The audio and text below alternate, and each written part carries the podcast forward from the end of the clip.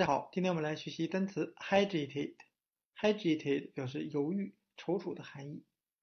But like many siblings and like people in all kinds of relationships, we were hesitant to tell our truths, to reveal our wounds, to admit our wrongdoings. But when 我们可以用联想法来记忆。前面的 h e 我们联想成男他，s i t 写成 sit 坐， 后面的 ate 我们可以联想成吃，也可以联想成动词后缀儿。那我们这样来想象，他坐在饭桌上，在犹豫不决，今天吃什么？那 hesitate 这个词呢，除了肯定句之外，它还经常用否定的形式来表达，比如说 don't hesitate，可以表示不要犹豫啊，不用客气啊，也可以用 without hesitation 啊，它的名词形式。啊，最后我们可以看一下它的否定形式的视频。 We won't speak of it.